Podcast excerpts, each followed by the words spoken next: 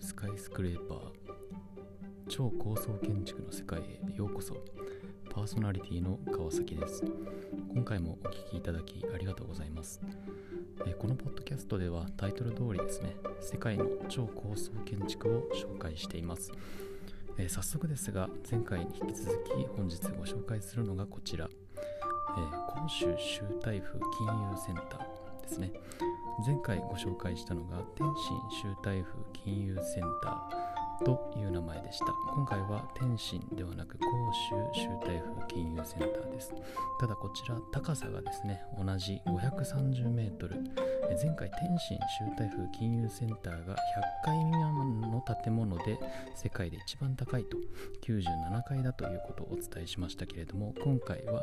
えー、広州州台風金融センター同じ530メートルですけれども111階建ての超高層複合ビル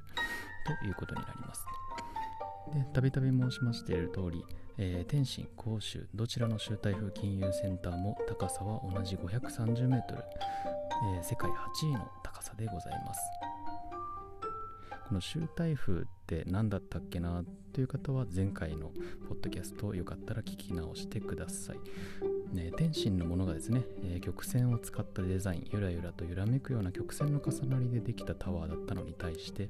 広州州台風金融センターは直方体の組み合わせでできたエッジの効いたデザイン、かっこいい建物といった特徴があります。えー、こうしたカクカクした箱の組み合わせでありながらですね竹のような軽さを感じさせるデザインの妙というのを感じます、えー、そんな広州州台風金融センターを設計デザインしたのはコーン・ペダーセン・フォックスというアメリカを代表する設計事務所です。え前回の SOM 同様ですねこちらも創業メンバーである3名の名前をつなげたものが事務所名となっています、えコーンペダーセン・フォックスっていうのはニューヨークロンドン上海に拠点を構えていまして、え世界中でこうした大規模プロジェクトを手掛けている建築家集団なんですね、えまたコーンペダーセン・フォックスっていうのは KPF と略して呼ばれたりもするので、まあ、他にどんな作品があるのかなと気になっていただいたという場合には、えー、KPF スペース建築と打つと綺麗な建築写真やパーツの数々を見ることができるかと思います。えさて、広州州台風金融センターですけれども、周辺環境の概要もチェックしていきます。えー、広州はですね北京上海に次ぐ中国第3の都市、えー、そして中国南部香港の北西部にある港湾都市なんですね、えー、中国のハイテク産業の中心都市として、え有名な深セン。これとは隣同士の位置関係にあります。えー、1992年にですね国家の経済発展を牽引する都市となるべく、えー、中心業務地区をそれぞれの都市に置くことが定められました、えー、その結果ですね広州の町は第3の都市として、え発展をしてきたというふうな経緯があります。この中心業務地区っていうのはセントラルビジネスディストリクトと呼ばれるので、えー、頭文字を取ってですねこちらも CBD と呼ばれたりします、えー、そんな広州 CBD の中心地が、えー、主港新城地区と呼ばれるエリアです。そんな中ですね、えー、広州といえば2つのランドマークである、えー、甲州タワーと中心広場と呼ばれるタワーですね、えー、この広場の間に広がる、えー過剰広場と日本語では言うんでしょうか、えー、ファーチェーンスクエアですね、えー、そしてそれを挟むように並ぶ2つの金融センターからなる、えー、高層建築の壮大な景色。これが、えー、広州という街の特徴だというふうに思います。その2つの金融センターというのが今回のえー、州台風金融センターともう一つですね。広州国際金融センター。こちらはなんと440メートルの高さを誇る高層建築。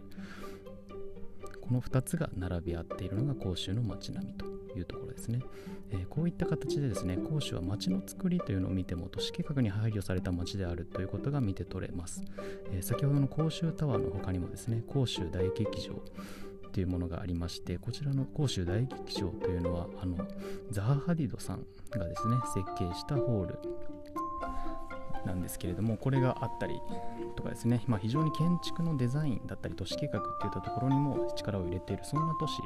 というのが甲州だということもお分かりいただけるかと思います、まあ、なので、えー、地図だったりだとか航空写真でも十分にですね甲州の街の魅力っていうものを感じることができます。えー、さてさて、えー、ここまで周辺の情報を解説してきましたけれども、ここからはですね、広州州台風金融センターにまつわるトピックをお話ししたいと思います。えー、広州州台風金融センターには2つの世界一があるというお話です。え一体何が世界一でしょうか？えー、順番に見ていきますね、えー、ではまず1つ目の世界一ですね、えー、こちら冒頭に広州州台風金融センターはオフィス、アパート、住居、ホテルから構成される、えそんな話をさせていただきましたけれどもこのうちホテルが世界一高いところにあるホテルというから驚きです、実際ですね530メートル111階建ての建物にあって上層16フロア。これはアメリカの名門ホテルローズウッドホテルが入っているんですね、えー、530メートルの高さから甲州を一望する眺め夜景ってきっと美しいんでしょうね。えー、それに、えー、関連する形で実はこの甲州州台風金融センターというのは95機のエレベーター56機のエスカレーターというのがあるんですけれどもこのうち1階からホテルのサービスフロアにアクセスするシャトルエレベーターこれの速さが世界一なんです。これが2つ目の世界一です。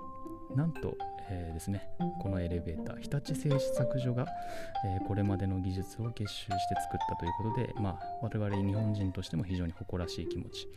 にもなるわけですけれども、その速さがですね、なんと分速1200メートル、これ実速に直すと72キロなんですね。これディズニーランドのスプラッシュマウンテンが64キロらしいので、まあ、相当な体感速度かと思われます。まあ、そんな世界一速いエレベーターですが速さも気になりますけれどもエレベーターでこれほどの高低差移動するとなるとやはり耳がキーンとなる問題っていうのも気になりますよね。でもこれもさすが日立さんというところで気圧差を緩やかに、えー、抑えるですね。独自技術のおかげでそれほど耳の痛みも感じない仕様になっているそうです。これなら安心してホテルのフロアにもアクセスできますよね。えー、水平移動ならまだしも垂直移動で70キロ超えというのはどんなものなのかぜひ体感したいものです、えー、ちなみにですね広州州台風金融センターができる前に世界で一番高いところにあったホテルというのはリッツ・カールトン香港だったそうですこのリッツ・カールトン香港っていうのは484メートル118階建ての、えー、香港環球貿易広場という建物にあります。この環球っていうの広い世界、えー、地球という意味だそうなので名前を直すとすれば香港ワールドトレンドセントレードセンターといったところでしょうか、えー、こちらの設計を担当したのもコーンペダーセンフォックス KPF とのことなので、まあ、KPF というのは縦に長い建築物の中で複数の機能を配置したりデザインしたりするのが得意な組織というふうに世界中で認知されているのかもしれないですね。はい。ということで、今回は、えー、トピック様々ありましたけれども、以上となります。いかがでしたか？甲州州台風金融センターといったところを起点にして、えー、まあ甲州がどんな街か周辺どんな建物があるかとどんなデザインなのかっていうふうなお話をさせていただきましたけれども聞いた聞いていた中でもですね、まあ、ワクワクするというか、ちょっと行ってみたいな、調べてみたいなっていうふうに思っていただけたかなと思います。まあ、ポッドキャストではですね、可能な限り言葉を通じて、その建物、建物の、魅力を伝えようということで、工夫を織り交ぜながら配信をしています。えーまあ、同じタイトルでですね、YouTube でも動画を上げていきますので、その際には建築パースだったり参考の画像を用いて、えー、ムービーをまとめていきたいというふうに思いますので、よかったら見てもらえたら嬉しいです。まあ、感想やご質問ですね、この建物について知りたい、この建築もっと教えてっていったご意見はコメント欄で、えー、YouTube のコメント欄でですね、お待ちしておりますので、これからも世界の高層建築を紹介していくので、えー、チャンネル登録してもらえたら嬉しいです。では、今回はこの辺で失礼いたします。さようなら。